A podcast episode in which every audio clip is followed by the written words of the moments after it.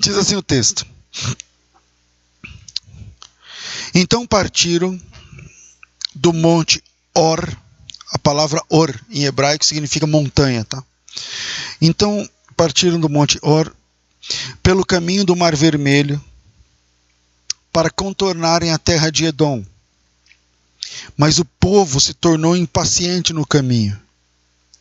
E falaram contra Deus e contra Moisés, dizendo: Por que nos fizeste subir do Egito para morrermos nesse deserto? Aqui não há pão, aqui não há água. E a nossa alma detesta esse miserável pão.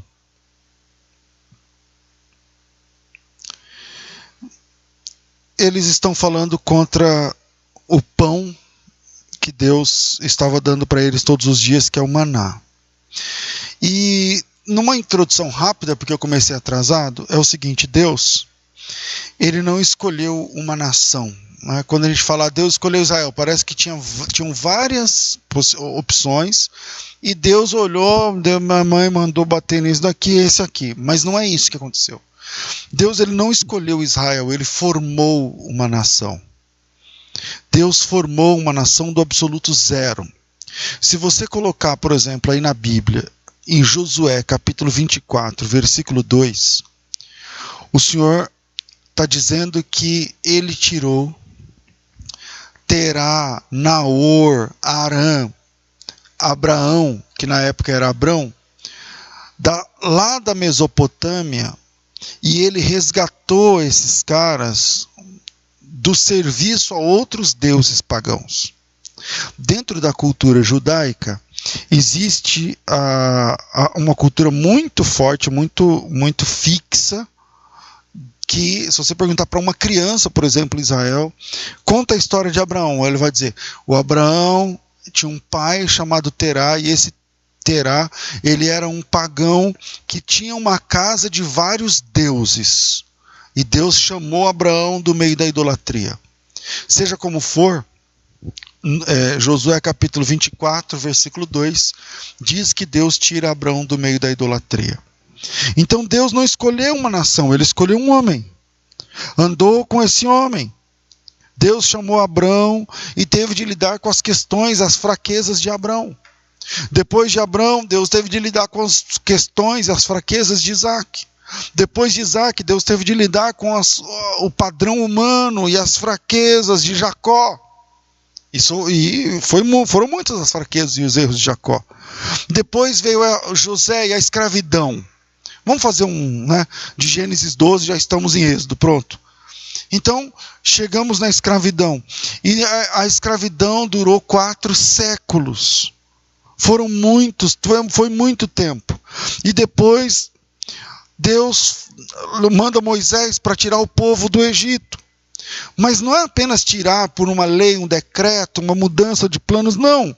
Poder, milagres, pragas, sinais, prodígios, mar se abrindo, primogênitos morrendo.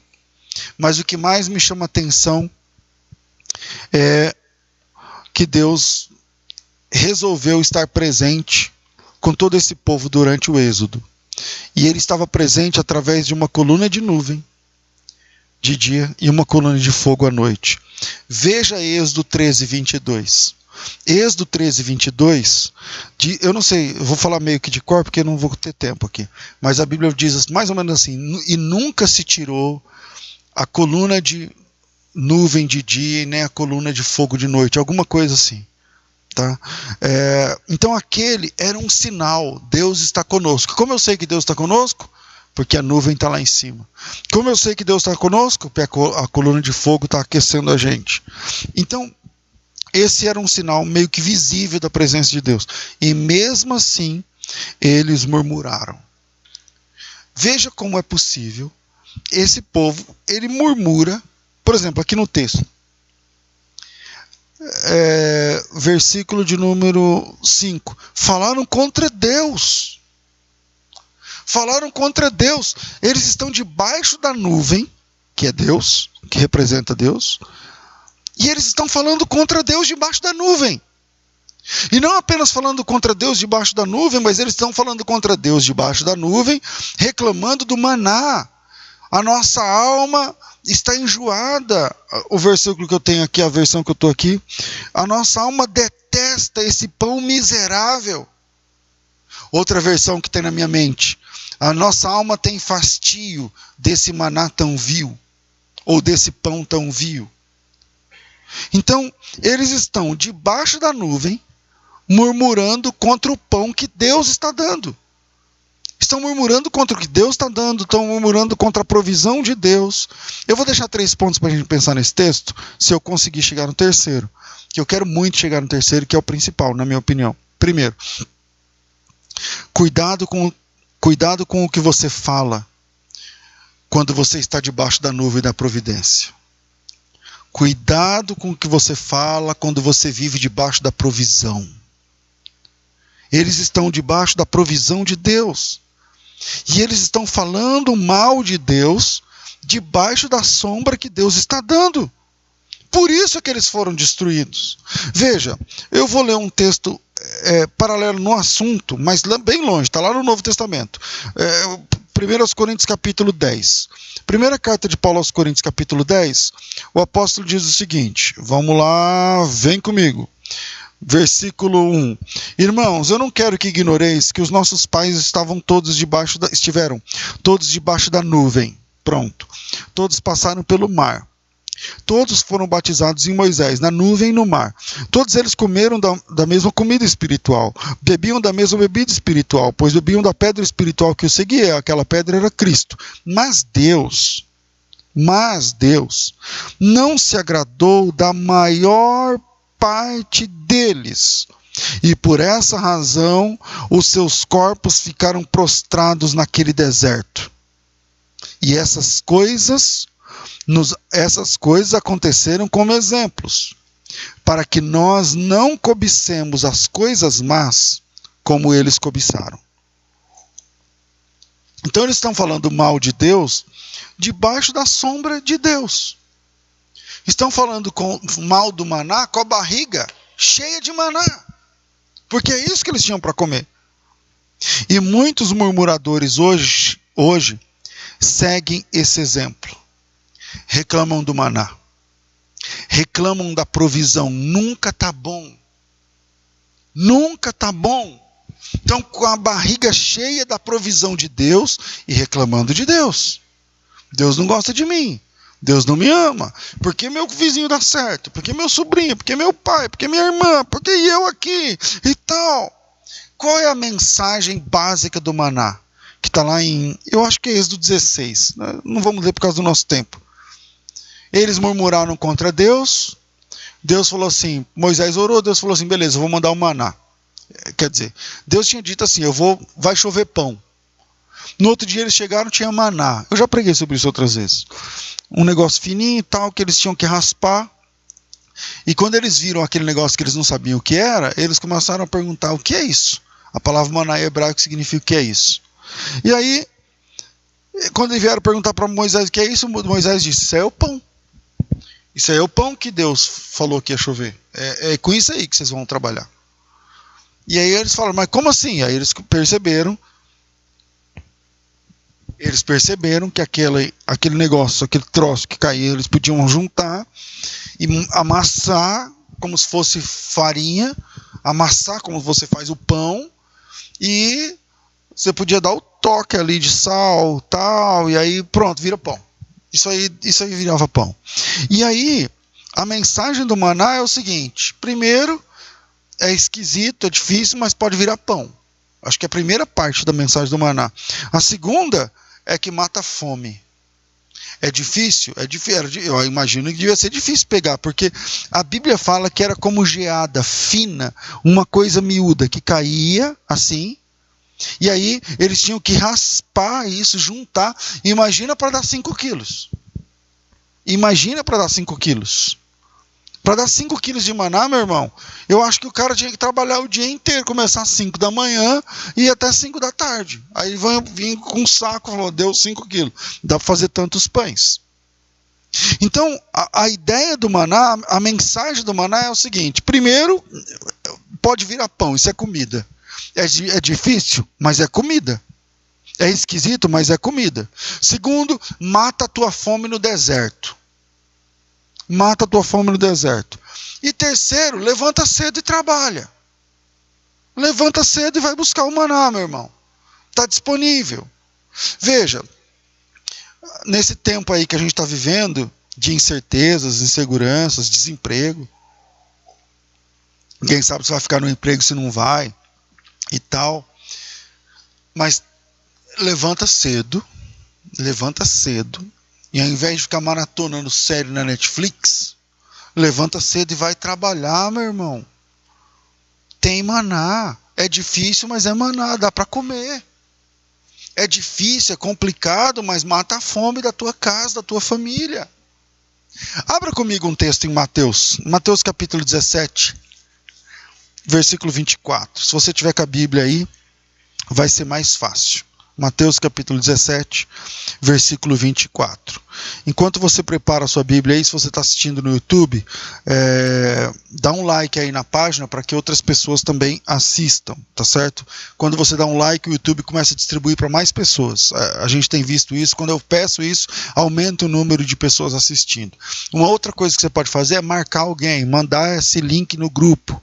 Gente, está tendo palavra agora ao vivo tá certo? Convide outras pessoas para também participar e também se inscreva aqui no canal. Vamos lá, Mateus 17, 24. Eu não vou ler todo o texto, de verdade, por causa do nosso tempo. O que está acontecendo em Mateus 17, 24? A campainha do Pedro tocou e quando ele foi abrir a porta era o cobrador e ele não tinha dinheiro para pagar. Tá certo? Quando eu falo campainha, não tinha campainha, entendeu? Só para gente pensar aqui. O cobrador Tem o pessoal do YouTube aí, né? O cobrador bateu na porta de Pedro e ele não tinha dinheiro para pagar. Só que Jesus estava na casa. Jesus estava na casa dele. E aí, mas o, o que eu estou pensando com o que eu quero pensar com você é o seguinte: quem é Pedro, né? Um dos principais discípulos de Jesus, certamente o principal do ministério de Jesus, Pedro é o discípulo mais recorrente. Aliás, o capítulo 17 de Pedro, de capítulo 17 de Mateus, mostra que Pedro ele estava no monte da transfiguração junto com Jesus. Pedro, Tiago e João foram os únicos que subiram no monte nesse mesmo capítulo. Em outras palavras, Pedro é um discípulo dos principais de Jesus. Pedro viu coisas importantes, viu maravilhas, auxiliou Jesus em grandes milagres. E Pedro, no capítulo 17, tinha acabado de chegar do monte. Ele acabou de chegar do monte, e não apenas, ele chegou do monte onde Jesus Cristo foi transfigurado, foi glorificado e ele viu. Pedro é um dos três que viu. Então, ele viu maravilhas, ele esteve com Cristo, ele está no monte, ele está obedecendo, ele está caminhando com Cristo, só que ele não tinha dinheiro para pagar o, o imposto. Ele não tinha dinheiro para pagar a conta. E isso lhe diz alguma coisa? De estar com Cristo e lhe ser fiel, e de caminhar com Jesus, e de pregar a palavra, e de espalhar o amor de Deus mas chegar o, o cobrador bater na tua porta e aí você não tem dinheiro. Pedro passou por isso. E o que Jesus fez quando Pedro passou por isso? É esse o ponto. O que, que Jesus. Jesus mandou o Pedro fazer o quê? Quem lembra? Fala aí alguém. Pescar. Beleza. Vai pescar e o peixe que você que vier vai ter para pagar o teu e vai ter para pagar o meu vai cuidar de você e vai cuidar de mim. Agora, o que, que qual era a profissão de Pedro? Pescador. Né? Se Jesus tivesse mandado Pedro bordar uma toalha de mesa, né? se for para mim, borda uma toalha de mesa, bordarás. Cara, eu cair para dentro do YouTube, sei lá o quê, porque eu não sei fazer esse negócio. Eu nem sei nem que agulha, que tipo de linha. Eu chegar num negócio e falar para ele, ó, uma, como é que fala de aviamento? Aqui fala aviamento, é a marinha. falar qual que é a linha que usa para bordar uma toalha. Eu não tenho noção disso, entendeu? Mas então se Jesus tivesse falado para Pedro, né, fazer qualquer outro tipo de coisa, mas não, ele falou para Pedro, vai pescar. Em outras palavras, Jesus está dizendo para Pedro o seguinte: você não, tá, não tem dinheiro para pagar o, o, negócio? Não. Então o que, que você sabe fazer? Então vai fazer o que você sabe fazer. Faça o que você sabe fazer, que a provisão vai vir.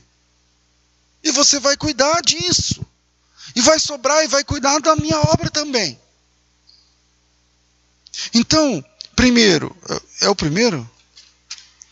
Cuidado com o que você fala quando está debaixo da nuvem, meu irmão. Tempos de dificuldade, tem muita gente blasfemando. Tempos de dificuldade, tem muita gente se perdendo. E quer que eu te diga uma coisa? Eu espero, eu, a, o meu, a minha verdade, a verdade que eu tenho para apresentar para vocês agora é essa, que eu vou falar. Espero que eu esteja errado. Mas quando terminar toda essa situação e que a igreja puder se reunir novamente, eu tenho certeza que a nossa igreja vai estar menor. E como também tenho certeza que ela estará melhor. Porque crente de verdade fica. E crente meia-boca não resiste à tribulação. Não resiste à dificuldade. Então, cuidado com o que você fala debaixo da nuvem. O maná é bênção da parte de Deus, mas tem que levantar cedo, tem que trabalhar muito e talvez fazer para comer. Mas a nuvem tá, está em cima de você, então louve a Deus. Então agradeça a Deus. Cuidado com o que você fala estando debaixo da nuvem. Pare de reclamar do maná. É ele que mata a sua fome. Segundo, selecione melhor suas influências. Selecione melhor suas influências. Eu estou lendo com vocês o texto de Números 21, né? Onde número, no versículo 6, vamos lá, lá, números 21, a gente leu só o 4, 5, só por causa de, de tempo, né?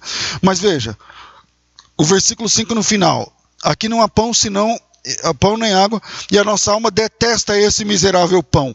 Veja, aqui não tem pão e a nossa alma detesta esse pão. Pera, tem pão ou não tem pão? Então, tem pão, mas não é o que eles queriam. A insatisfação. O nome disso é insatisfação. E aí, versículo 6: Então o Senhor enviou contra o povo serpentes venenosas que picavam e morreu muita gente da onde? De Israel. O versículo 6 diz que morreram muitos de Israel. E por quê? Porque murmuraram. Murmuraram contra quem? Contra Deus, meu irmão murmuraram contra Deus. Mas eu quero dizer uma coisa para vocês. Essa murmuração contra Deus, porque assim, é muito é muito grave, né? Ler um texto como no versículo 5, dizendo, e falaram contra Deus. Mas quem é louco de falar contra Deus? Então, existe uma crescente nessa questão. Existe uma situação aí por trás. E essa situação começa no capítulo 11. Olha aí, Números capítulo 11, versículo 3. Vamos lá. Números capítulo 11, versículo 3. Diz assim, ó. Eu vou ler o versículo 1. Ora, o povo queixou-se de sua sorte aos ouvidos do Senhor. Ouvindo o Senhor, sua ira se acendeu. O fogo do Senhor ardeu entre eles, consumindo as extremidades do acampamento. Quando o povo clamou Moisés, ele orou ao Senhor e o fogo se apagou pelo que chamou-se o nome daquele lugar Taberá, porque o fogo do Senhor se acendera entre eles. Então os estrangeiros que estavam no meio deles veio a ter grande desejo de outro alimento. E os filhos de Israel tornaram a chorar, dizendo: Quem nos dará carne a comer? Então veja que a insatisfação não começou com os israelitas, começou com os estrangeiros. Mas os estrangeiros estavam peregrinando com eles e a insatisfação deles alcançou os israelitas. E agora quem está chorando são os israelitas. O texto fala que os israelitas começaram a chorar. Veja, o cara não tem vergonha, eles começaram a chorar, a chorar. Oh, meu Deus, agora eu quero carne, eu quero carne, eu quero comer diferente, eu quero isso, eu quero aquilo. Quando é que começou isso? Veio de fora. Essa insatisfação na, que está brotando aqui no capítulo 11 vai culminar no capítulo 21, fazendo com que esses caras falem contra Deus. Que eles ousem falar contra Deus. Você está entendendo? No, no, no começo eles falam contra Moisés, contra a liderança, contra a situação e termina falando contra Deus. Mas são amigos. São estrangeiros que estão peregrinando junto com eles. Então, deixa eu dizer uma coisa rápida aqui. Alguns amigos, algumas amizades, não são boas influências para você. Às vezes é da sua casa, da sua família, mas não são boas influências para você. Às vezes tem o mesmo sobrenome, mas não são boas influências para você. A gente tem que ter isso bem claro no nosso coração. Então, busque amigos que são bênção para a sua alma. Busque pessoas que façam bem para a sua alma. Alguns amigos refrigeram nossa alma. Quando você está mal e chega um amigo de verdade, uma amiga de verdade, e fala a palavra de Deus, e se apresenta como sendo uma pessoa de Deus. Mas a gente eu fico olhando, aconselhando pessoas que fica cercada, quer dizer, eu estou lá aconselhando, às, às, vezes nitidamente, eu estou falando com a pessoa e pensando comigo, estou perdendo meu tempo aqui, estou jogando conversa fora. Porque a pessoa sai daqui e tudo que eu falo para ela é a mesma coisa de eu falar o contrário. E aí vai lá e vai fazer tudo errado de novo, e a semana que vem está lá de novo, murcha. Ah, pastor, porque ninguém gosta de mim, porque não sei o quê. Mas você entende isso? Ah, eu entendo. Você faz isso? Ah, então agora eu faço. Mas é a mesma coisa de falar o contrário. Veja, a mulher do fluxo de sangue, eu preguei aqui nesse tempo de quarentena uma palavra sobre a mulher do fluxo de sangue. A mulher do fluxo de sangue, a Bíblia diz que ela gastava com os médicos e saía pior. Tem gente que tem essa essa que vive essa realidade, investindo em pessoas que teoricamente era para ajudá-la, mas sai pior. Então tome cuidado com os amigos. Tome cuidado com as pessoas, porque foi esse povo estranho que está aqui em Números capítulo 11, que estragou Israel num nível que causou desgraça, morte, distanciamento de Deus. Então selecione melhor seus amigos. Selecione melhor suas influências. Selecione melhor seus mentores. Ontem eu estava falando numa live que eu fui convidado por uma irmã por, de uma igreja que eu nem lembro agora.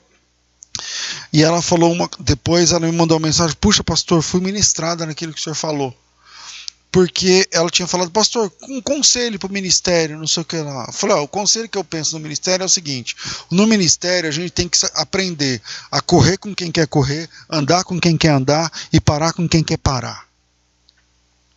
Porque senão a gente fica doido. Tem gente que não quer saber, tem gente que não está afim, tem gente que não quer Deus, não. É por isso que eu estou falando agora. Eu acredito que quando voltarmos a igreja vai estar tá menor, mas vai estar tá mais gostosa, vai estar, tá, vai estar mais verdadeira, vai estar mais purificada. Porque a Bíblia diz que a tribulação produz perseverança.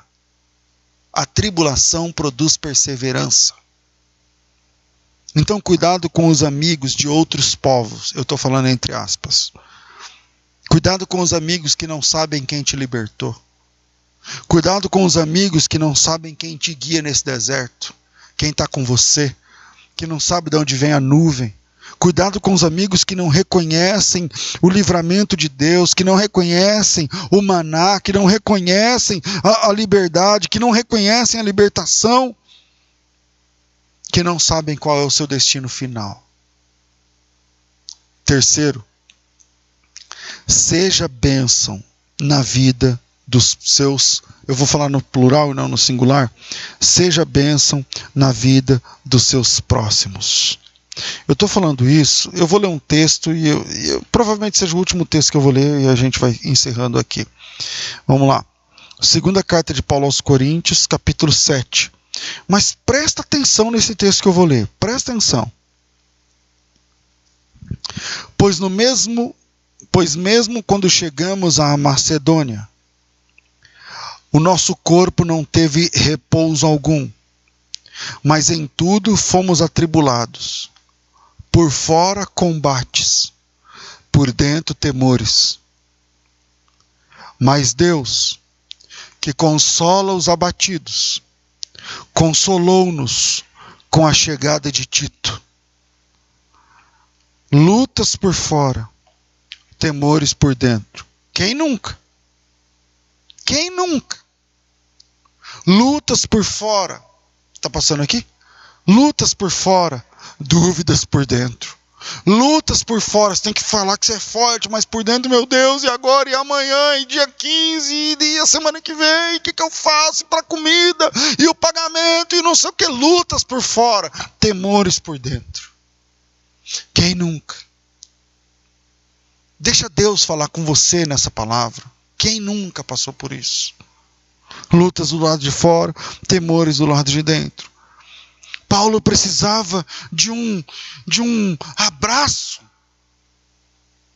de um amigo, de um de um oásis no meio do, da, no meio da situação.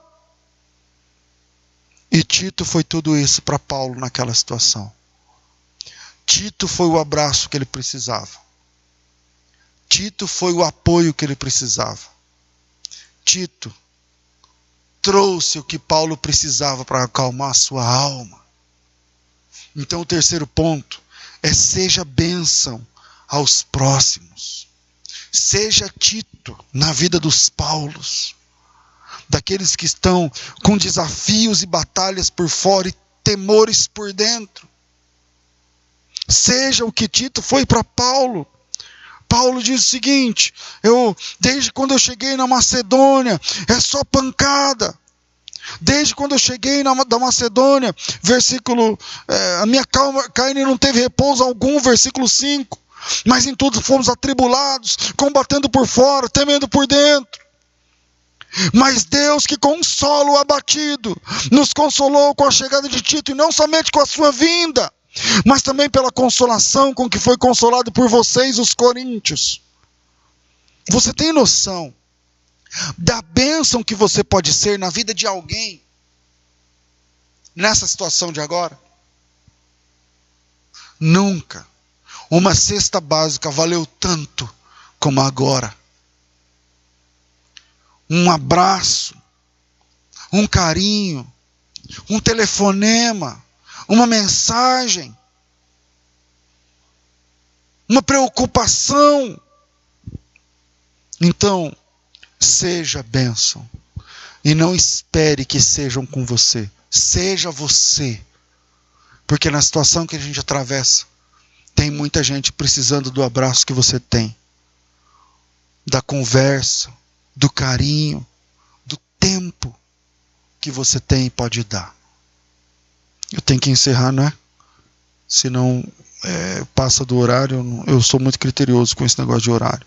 Mas seja bênção para o próximo.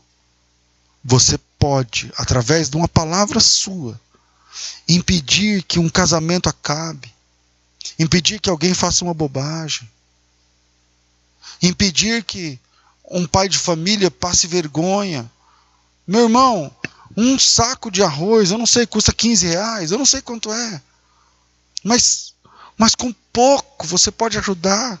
Ah, você não tem dinheiro para uma cesta básica, mas vai lá no mercado, pega trintão, cinquentão, compra um arroz, um feijão e uma cartela de ovo. Fala aqui, ó. Não vai faltar, não. Aqui tem. Vai, vai dar para comer a semana inteira aí. Você está entendendo? Então você pode ser bênção na vida dos próximos, na vida daqueles que estão em dificuldade. A escolha é sua. Murmurar debaixo da nuvem ou ser bênção para aqueles que necessitam. Ser o que Tito foi para Paulo, você também pode ser. Deus abençoe vocês em nome de Jesus.